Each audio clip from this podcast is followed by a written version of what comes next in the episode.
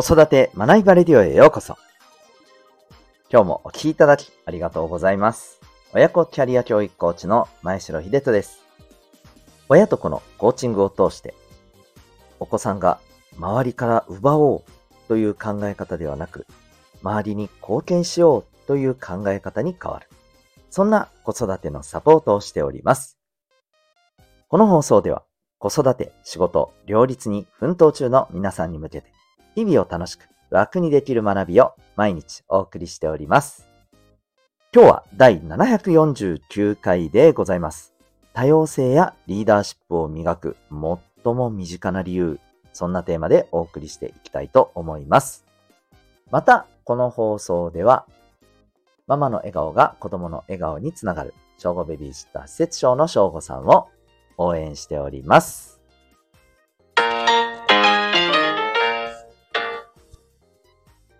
さて、今日の本題に入りますけれども、まあ、多様性とかリーダーシップって、その、まあ、改めてね、えー考えてみると、まあ、大切ですよと身につけましょうっていうことは、まあ、私たちも、そして子供たちにも、すごく、まあ、いっぱい聞いてることだと思うんですよね、周りから。うん。ビジネスの場においてもですね、えーチームで、こう組織で力を発揮していく上で、まあ、いろんな、やっぱりタイプの人たちがいることが重要であると。同じタイプの人たちばかりのチームよりも、まあ、いろんなあのタイプの人たちがいて、そして、えお互いが持ってる、えやっぱりこう、強い部分っていうのをこうしっかりと、ね、発揮して、チームとしてね、えー前に進んでいく方が、まあ、結果が得られるっていうことだったり。あるいは、子供たちというところでいけば、やっぱり自分と、えー違う感覚の人、考え方の人、意見の人も、大切にしようということを道徳の時間であったり、あるいはあの SDGs を通してね、学ぶというところもあると思います。うん。そして一方ですね、リーダーシップっていうところでも、まあお子さんで言うと、こう何か、えー自分から率先して、やっぱり行動することっていうのを大切にしましょうということは、まあこれはもう私たちが子供の頃からずっと言われてたりすることですし、ビジネスの場においてはもう言うまでもなくですね、こういったことが、まあ結果を出すためには重要じゃないですか。各々のリーダーシップをやっぱり発揮することっていうのは非常に、えーもう必要不可欠であるということなんですけれども、ただこのイメージの多様性、えーリーダーシップの重要性というのは私たちもあの子供たちも、まあ、いろんな場面で聞いてはいるんですけども、なんか一方で、うーん、どこか、まあ、距離を置いているような感覚もあったりするのではないかと思うんですよね。うん。例えば、前にもこの放送のどこかの回でお話したと思うんですけど、子供たちのこの多様性ということに対する姿勢、一見多様性をですね、まあ認めている、えー多様性、いろんなあの考え方やね、え価値観に対して、一見柔軟そうに見えるんだけど、実はそうではなくて、無関心なだけであると。うん。そう、あの、よくわかんない。いいんじゃないの？別に。ぐらいな感じですよね。あの、理解した上で、えーまあそういうのもあるよねっていうよりは、知らんけどっていうね。まあ知らんけどって言葉、割とよくみんな使いますけど、そう、なんかこういう、あのーちょっとした無関心的な意味で、多様性に対して、えーああ、需要的だねって、一見思われてる感ってめっちゃあるような気がするんですよね。うん。あと、リーダーシップっていうところにおいては、まあ、今のやっぱり10代、20代の子たちって、もちろんあの全員が全員そうではないですけれども、えーとにかくまあ、目立ちたがらないというか、それこそ周りから、あの人すごいよねって評価されることすら、なんていうかね、あの、毛嫌いするというか、うん、うんとにかくなんか目立ちたくないみたいな。でも一方で、ね、SN SNS とか、そういったところではね、えー例えば、あのーこう、自分の、まあ、素性っていうところはね、えー見せないアカウントでもって、まあ、なんかね、あの、自分を、あの、よく見せて、え共感をたくさん得たい、いいねをたくさんもらいたい、フォロー、フォロワーをたくさんね、えー増やしたいみたいな。まあそういうところもあったりしますよね。なかなかちょっとこう、あの、複雑な部分もあると思うんですけども、うん。ただまあリーダーシップっていうところに対して、どうもまあ、えー、及び腰っていうところはあると思うんですよね。で、まあそんな中でですね、この間、まあ、あの僕普段から様々な、あの、親子コーチングや、えー、セミナーを通して、様々な、あの、親御さん、そして、えー、お子さんたち、あの、小中高生のね、皆さんと、あの、個々にね、えー、いろいろ対話をさせていただいたりしてるんですけども、この間もですね、やっぱりこの多様性とかリーダーシップって、やっぱこれが大事だよね、みたいな話になったんですよね。で、それがまあ今日一番お伝えしたい本題なんですけど、えー、これがですね、そのリーダーになるとかじゃなく、なかろうと、あるいはね、あの、こう、いろんな人の多様性っていうところに対して、まあ、どう考えるかっていうところはさておき、うん。やっぱり多様性とリーダーシップって、自分自身がですね、心地よく望む通りに、え生きていくためには、絶対に身につけるべきなんだよなっていう話になったんですよ。っていうのは何かというと、まあ私たちって普段、そのいろんな物事を考え、感じ、え行動していく中で、自分の中でいろんな自分と対話してるじゃないですか。わかります？うん。例えば、その仕事で、えー、ちょっと厄介な、あの、取引先の方に、えー、ご相談を持ちかけないといけなくなっ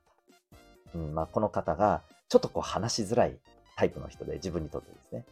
あ、なんかちょっと電話するのは、あ、なんかなっていう自分がいたり。でも一方で、いやいや何言ってんのと、早く電話して、これきっちり確認していかないと、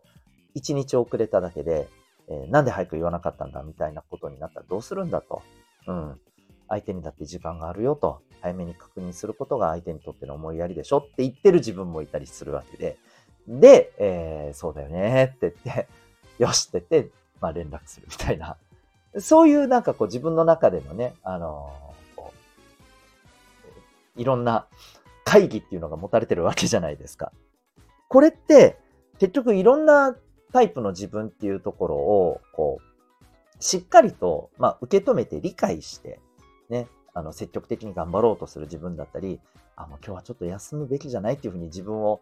いたわろうとする自分がいたり、ね、えあるいは、えー、もっと楽しいことしようぜっていうね、あの、楽しさを追求したいっていう自分がいたり、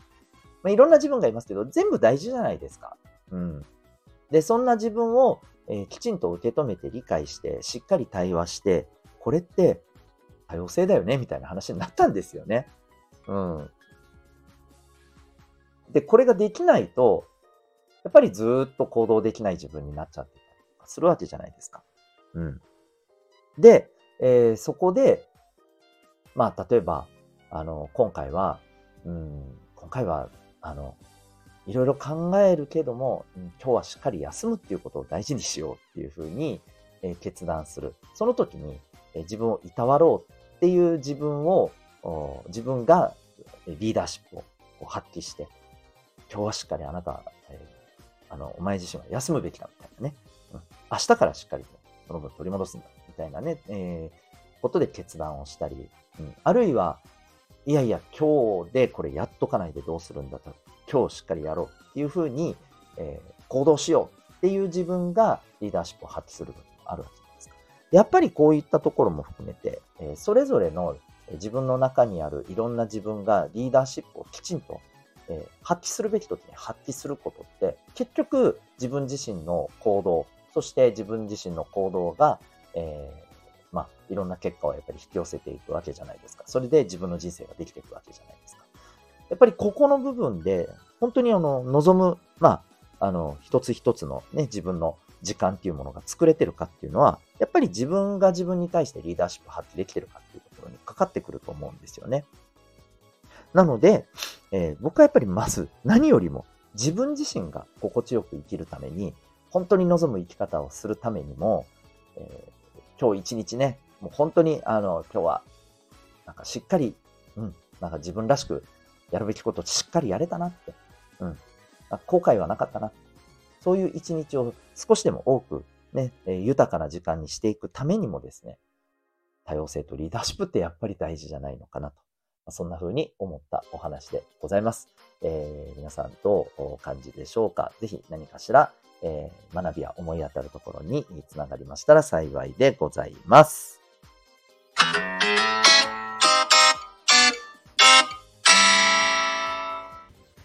最後に親子コーチング体験セッションのお知らせでございます。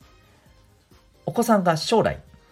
どんなお仕事に就くにせよ、また組織で働くにせよ、自分で事業を起こすにせよですね、